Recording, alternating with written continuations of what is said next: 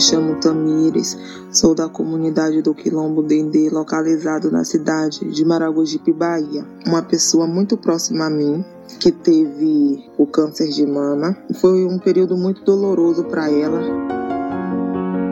Eu sou Georgina, tenho 33 anos, sou mãe e sou mulher. Já tive amigas que passou por essa questão de, de ser diagnosticada com câncer de mama, fazer todo o tratamento.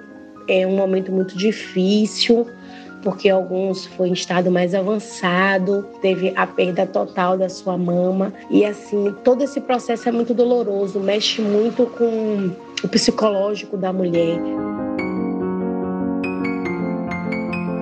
Meu nome é Eroto Coelho, sou do povo Gavião Acrante KTG. Conheço pessoas que passou por essa questão e não foi nada fácil. Fosse aquelas que tiveram que passar por longos tratamentos ou aquelas que tiveram que passar por cirurgia. Foram momentos de muito cuidado, um momento muito delicado para alguns e de grande sofrimento. Relatos como esses, infelizmente, são muito comuns. Segundo o Instituto Nacional de Câncer, o INCA, o câncer de mama é o tipo de câncer que mais acomete mulheres no país, excetuando os tumores de pele não melanoma. De acordo com o Atlas de Mortalidade por Câncer, no Brasil, em 2019, 18 mil mulheres perderam a vida em decorrência da doença. Já em 2020, no Brasil foram detectadas mais de 66 mil ocorrências, números que devem aumentar neste ano de 2021, principalmente por causa de questões sociais como a fome e o desemprego, que acabam por relegar um segundo plano os cuidados com a saúde. De acordo com a Organização Mundial de Saúde, cerca de 13% dos casos de câncer de mama poderiam ser evitados pela redução de fatores de risco relacionados ao estilo de vida, principalmente pela inatividade física e pelo consumo de bebidas alcoólicas e de fumo. Outro fator que influencia muito no tipo de tratamento a ser feito é a descoberta precoce dos sintomas através do autoexame, um procedimento que é fundamental como explica Georgina Conceição, presidente da Associação Edson dos Santos em Maragogipe. Se tocar, a gente já pode ter uma noção dessa doença e a gente pode ir diretamente a um médico logo e quanto mais rápido descobrir, melhor para o tratamento. O câncer de mama, ao ser detectado nas fases iniciais, pode possibilitar tratamentos menos agressivos. Por isso, se encontrar um nódulo ou outro sintoma suspeito nas mamas, a mulher deve procurar um especialista rapidamente e começar a investigação médica através de exames. Para Tamiri Santana Santos, não há motivos para se ter vergonha e conhecer o próprio corpo.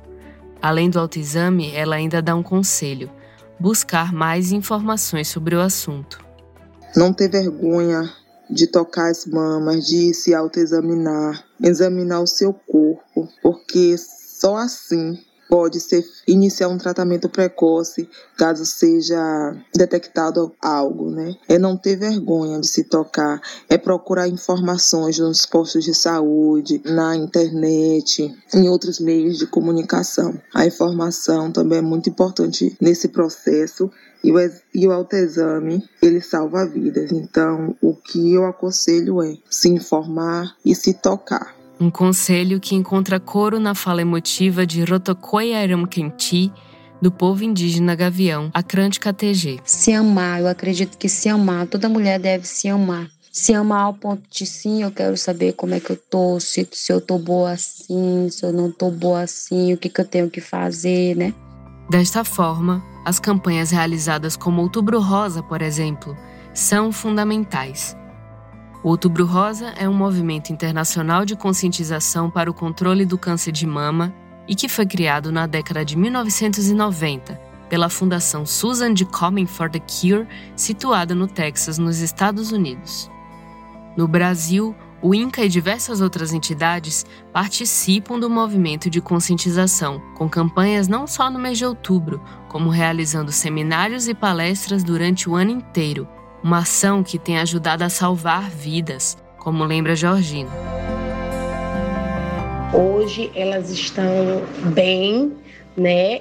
É, já tem cinco anos que já passou essa situação, elas conseguiram passar por essa etapa e hoje vivem uma vida tranquila, quer dizer, uma com só um pedaço do nódulo que realmente foi tirado, mas a outra fez a redução mamária. São guerreiras, são mulheres que hoje, graças a Deus, manteve a autoestima o mais, mais alto possível para se recuperar. O podcast Aure lembra ainda que o câncer de mama também atinge os nascidos do sexo masculino, então é importante que todos, indiferentemente da orientação sexual, promovam nas suas comunidades esse trabalho de conscientização.